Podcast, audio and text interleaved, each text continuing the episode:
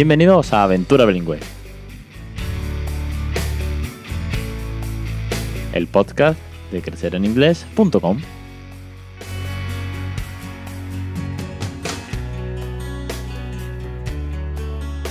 Arrancamos el capítulo 110 el 26 de julio de 2018. Muy buenas, mi nombre es Alex Perdel y esto es Aventura Bilingüe, el programa, el podcast sobre bilingüismo para aquellos que no somos precisamente bilingües y estamos o bien con los pies metidos en el agua fresquita o debajo del chiringuito o pasando una calor horrible con el aire acondicionado puesto. Madre mía la que está cayendo.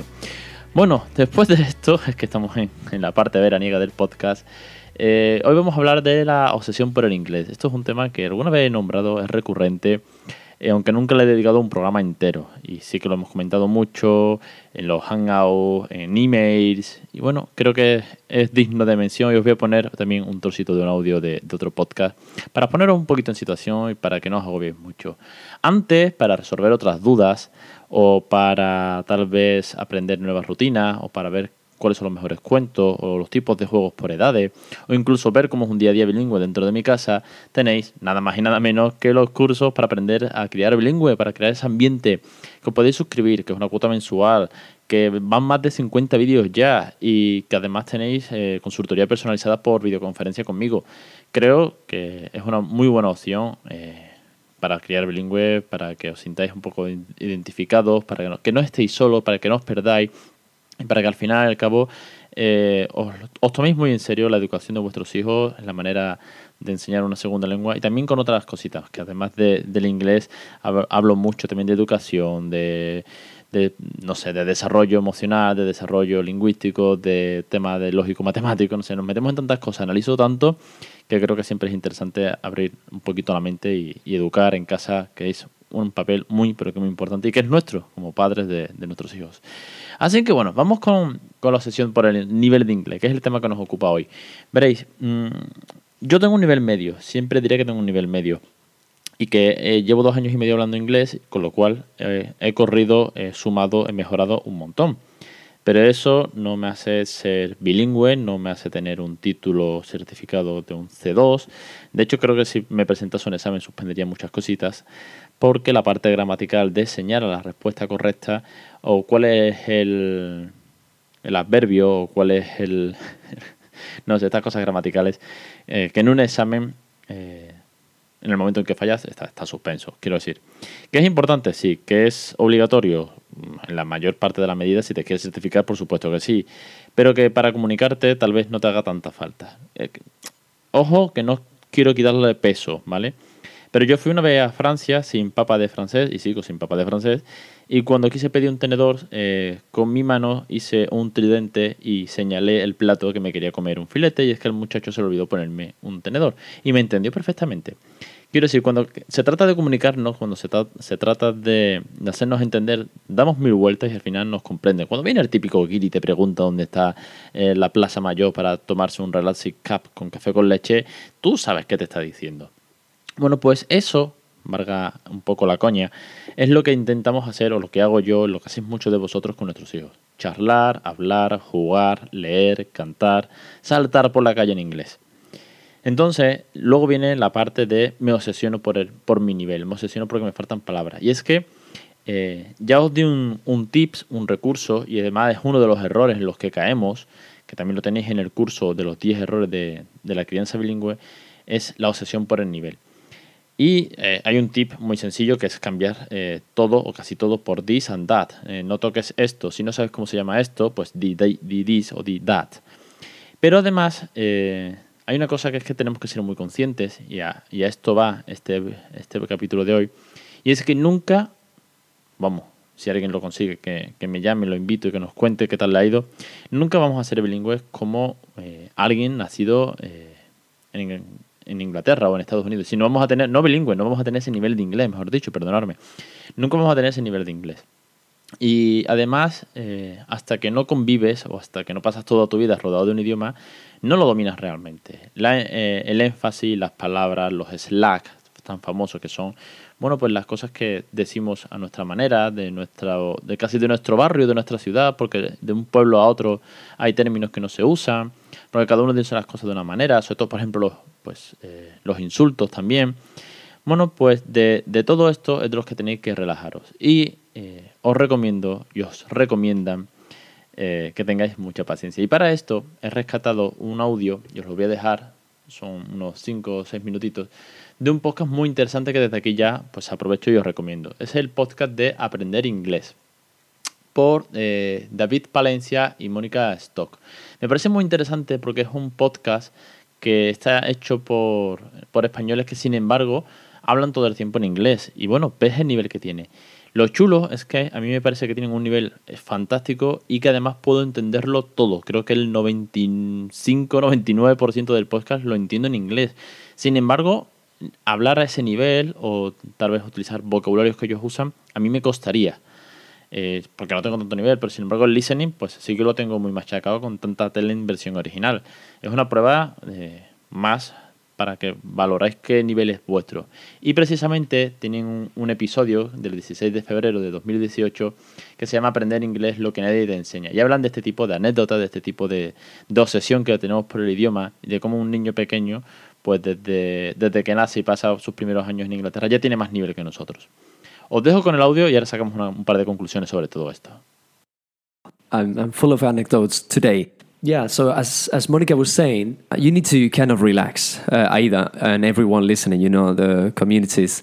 You know, I've got the C2, and to be honest, like any child who is five years old and who's been brought up and who was born in the UK can speak a thousand times better than me, right? And and that's a reality. We will never be native speakers, and you just need to accept it. Uh, obviously, you get to a point where you feel super comfortable with natives and, and you're almost one of them.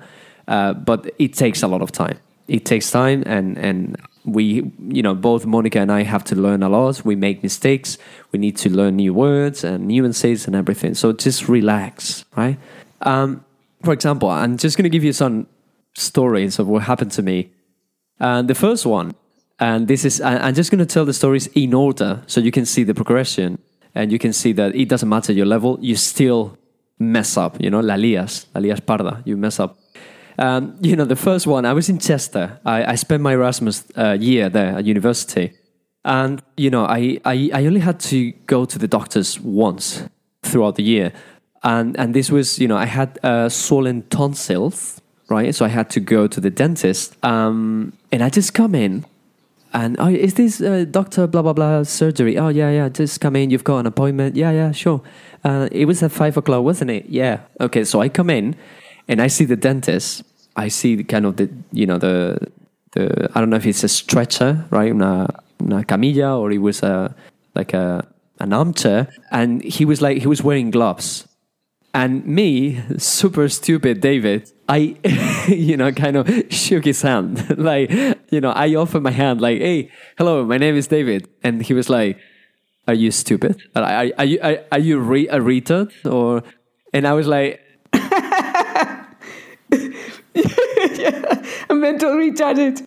Yeah, he thought I was retarded, to be honest, like, or disabled, something. He was like, why are you offering my, you know, your hands? And, and I, I didn't know, right? Because I, I went to, to England with this Spanish, uh, you know, like way of being, right? Like I'm very open. I say hello to everyone, blah blah blah. But you know, sometimes, and especially at the dentist, you you wouldn't say that, right? So I messed up that time. I messed up.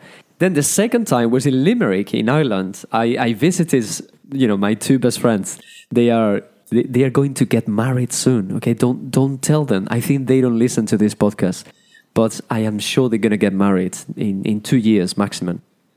They are amazing. So the, the, the girl is Irish, Avril, and, and, and you know her boyfriend is Spanish, Rafa. So I just visited them in Limerick. You know, this city is called, uh, Monica, Stab City. You know, la ciudad del apuñalamiento, de la, because, you know, it's a very dodgy place. so I, I was there, and, and they like, oh, do you want to go for a walk and you know around university and and so you can maybe listen to some of the Irish accents and everything. I'm like, yeah, yeah, sure. So we're walking, and I hear this noise like, and I'm like, what's that? What's that? And and suddenly I see uh, some knackers, you know, they are called knackers. It's like gitanillos, right? Like in, in Ireland. And they were doing horse riding. You know, they had um, how do you say um, it's not carreta. I mean, what to call um, like like a carriage, right? Como un carruaje. It's like I, I suppose there's a sport, right? So they were doing horse races, and they were coming towards us, and they like and I'm like, what's this? And and they stop, and and they started talking to me like. And I, I got nothing.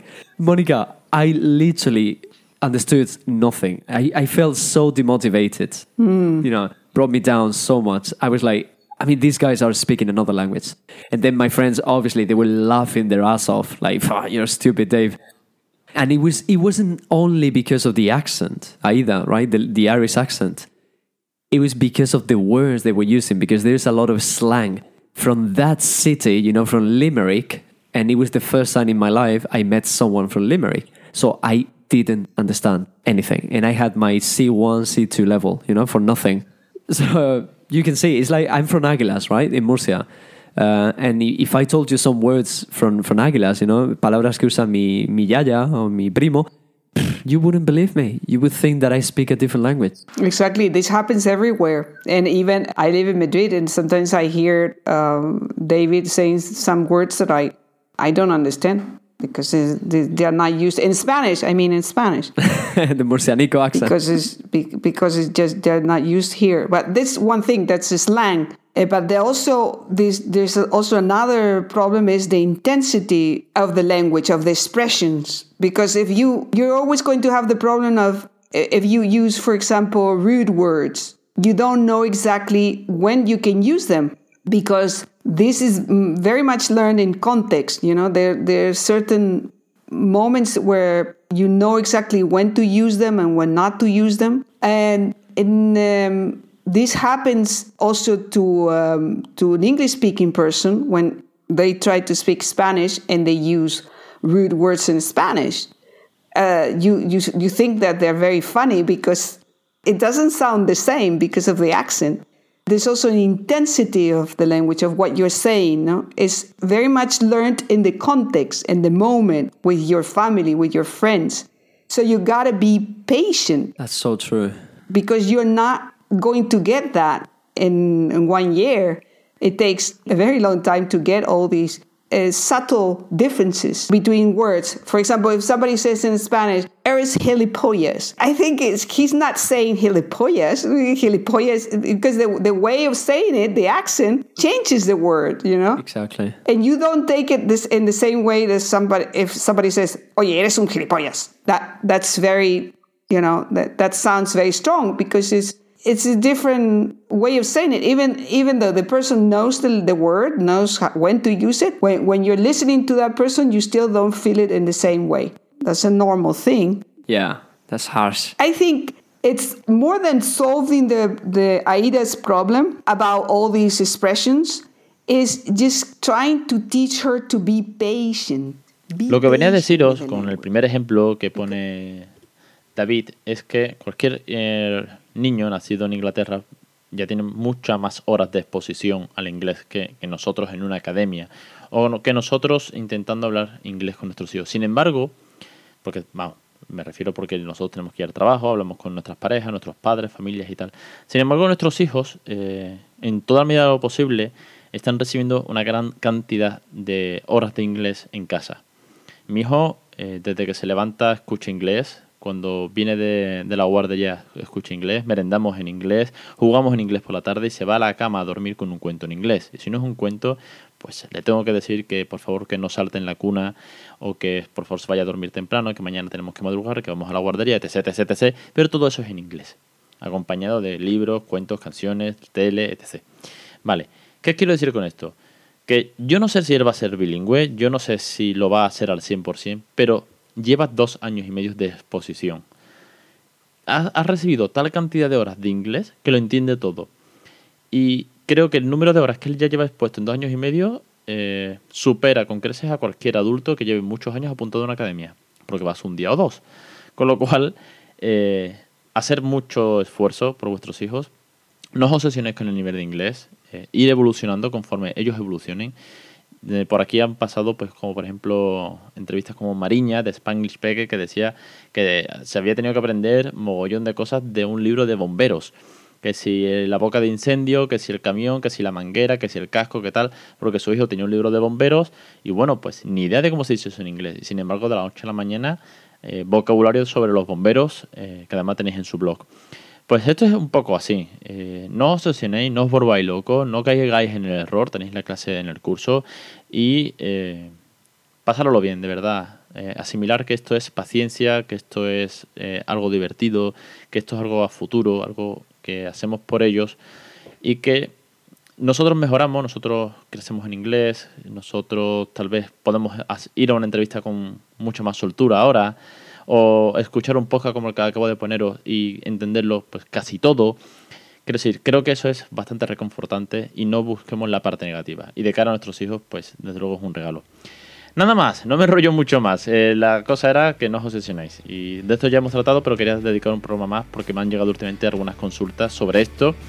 Y escuché este podcast en febrero cuando salió y lo tenía anotado como posible recurso. La verdad que me ha parecido muy interesante. Desde aquí un saludo a, a David y a Mónica, que hace un, un podcast súper chulo, muy interesante. Y nada más, os espero como siempre los lunes en los cursos de, de criar bilingüe que tenéis disponible en crecereningles.com. Ya sabéis, la cuota mensual de 5,99 con más de 50 clases ya subidas. Los jueves, más de 110 episodios del podcast de Aventura Bilingüe. Madre mía, y como siempre, para cualquier duda tenéis el contacto en la página web, aquí estoy, que esta es vuestra casa y os espero, como siempre, en Aventura Bilingüe.